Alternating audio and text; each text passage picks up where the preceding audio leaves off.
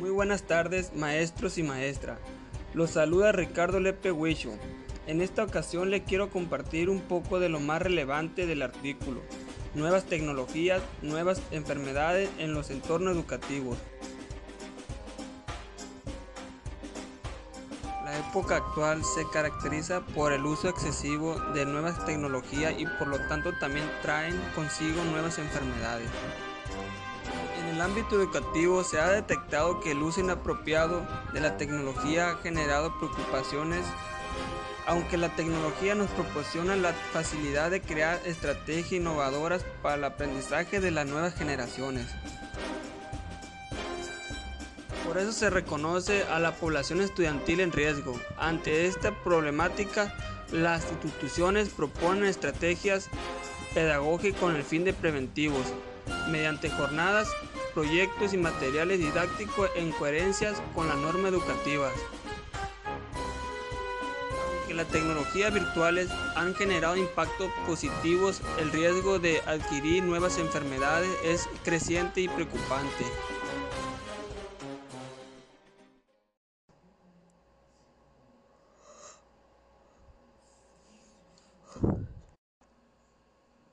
Hola, hola, hola, hola.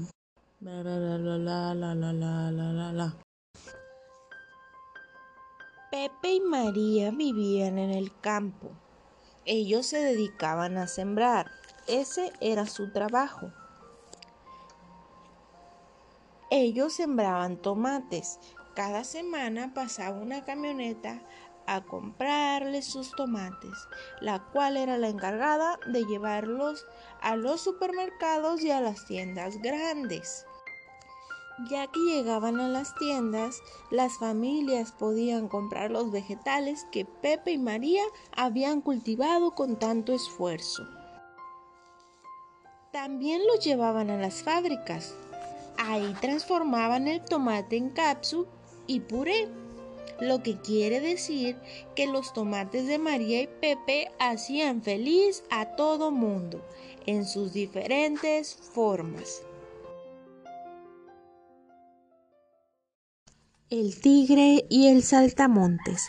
Un día, mientras caminaba por la montaña, un tigre se sobresaltó al escuchar un fuerte chillido y descubrió un saltamontes que estaba enojado porque él el tigre le había destruido su casa al pasar por ahí. El tigre, confiado en su tamaño y poder, se burló del saltamontes. Esa reacción molestó mucho al pequeño insecto, el cual desafió al tigre a una pelea.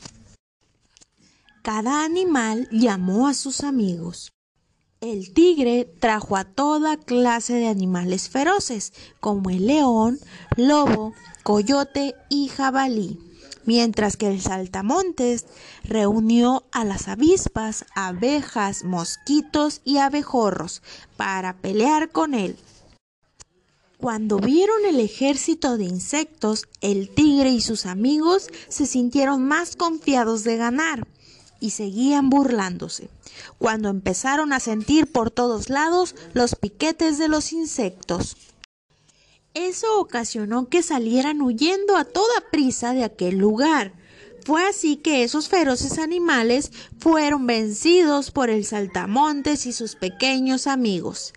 Así lo cuentan los tojolobales.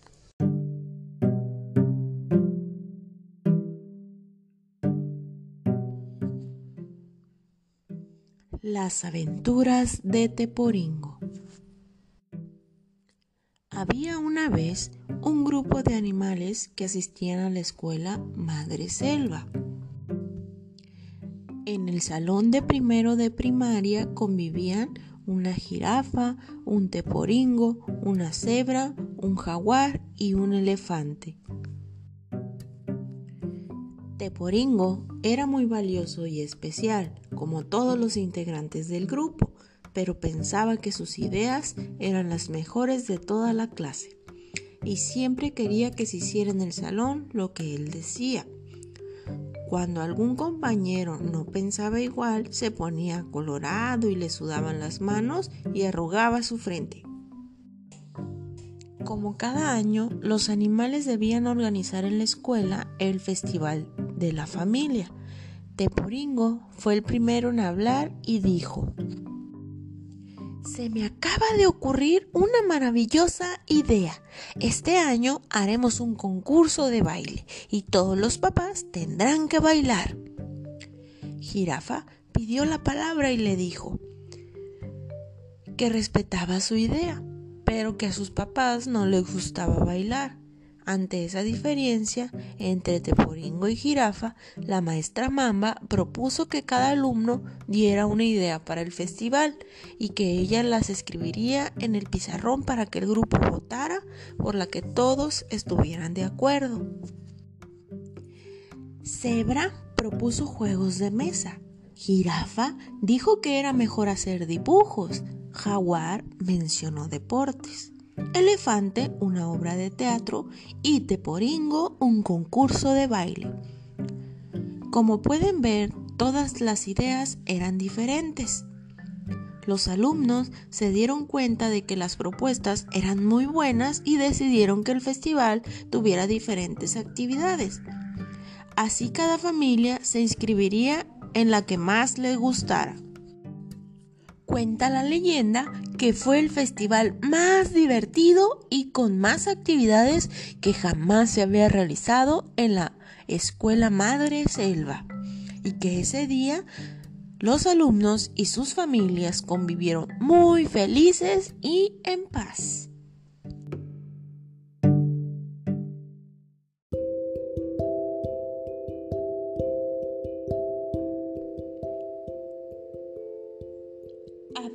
Vez una tortuga llamada Tortuguita, que tenía seis años y no le gustaba mucho ir a la escuela, porque pasaban muchas cosas que le hacían enfadarse mucho, gritar, patear y pelearse con los demás. Solo quería dibujar y pintar, no quería colaborar con nadie. Todos los días tenía problemas con los compañeros, con la profesora y después se sentía muy mal y triste. Un día encontró a una tortuga muy mayor que le dijo que quería ayudarla. Y le dijo, te contaré un secreto. ¿Cuál? preguntó la tortuguita. Tú llevas encima de ti la solución a tus peleas, insultos, líos, gritos y rabietas. Pero, ¿qué es? insistió la tortuguita. Es tu caparazón, respondió la vieja tortuga. Puedes esconderte dentro de él cada vez que vayas a enfadarte, gritar, molestar, insultar, pelearte. Y dentro de tu concha te sentirás a gusto y tranquila. ¿Y, y, y cómo se hace? preguntó de nuevo la tortuguita. Encoge los brazos, las piernas y la cabeza. Apriétalas contra tu cuerpo. Cierra los ojos y piensa. Estoy más tranquila. No voy a pelearme. No voy a molestar a nadie. ¿Y cómo se hace? preguntó de nuevo Tortuguita. Encoge los brazos, las piernas y la cabeza y apriétalas contra tu cuerpo. Cierra los ojos y piensa, estoy más tranquila, no voy a pelearme, no voy a molestar a nadie. A continuación, Tortuguita practicó un poco y la tortuga mayor le dijo, muy bien, lo has hecho muy bien. Hazlo así cuando vayas a la escuela. Al siguiente día, Tortuguita se fue a la escuela y en un momento de la mañana empezó a enfadarse porque un compañero le había dicho una cosa y antes de chillar, patalear, insultar, pensó, he de poner en práctica lo que me dijo la tortuga mayor, meterme en mi caparazón. Así lo hizo y no hubo ninguna pelea, ninguna rabieta, ningún grito. La profesora y los demás compañeros la felicitaron. Tortuguita estaba muy contenta y siguió haciendo lo mismo cada vez que se enfadaba. ¿Y ustedes ya saben qué hacer cuando estén a punto de actuar de forma impulsiva? Sí, eso, resguardarse en un caparazón imaginario. Eso les ayudará a relajarse y pararse a pensar antes de actuar.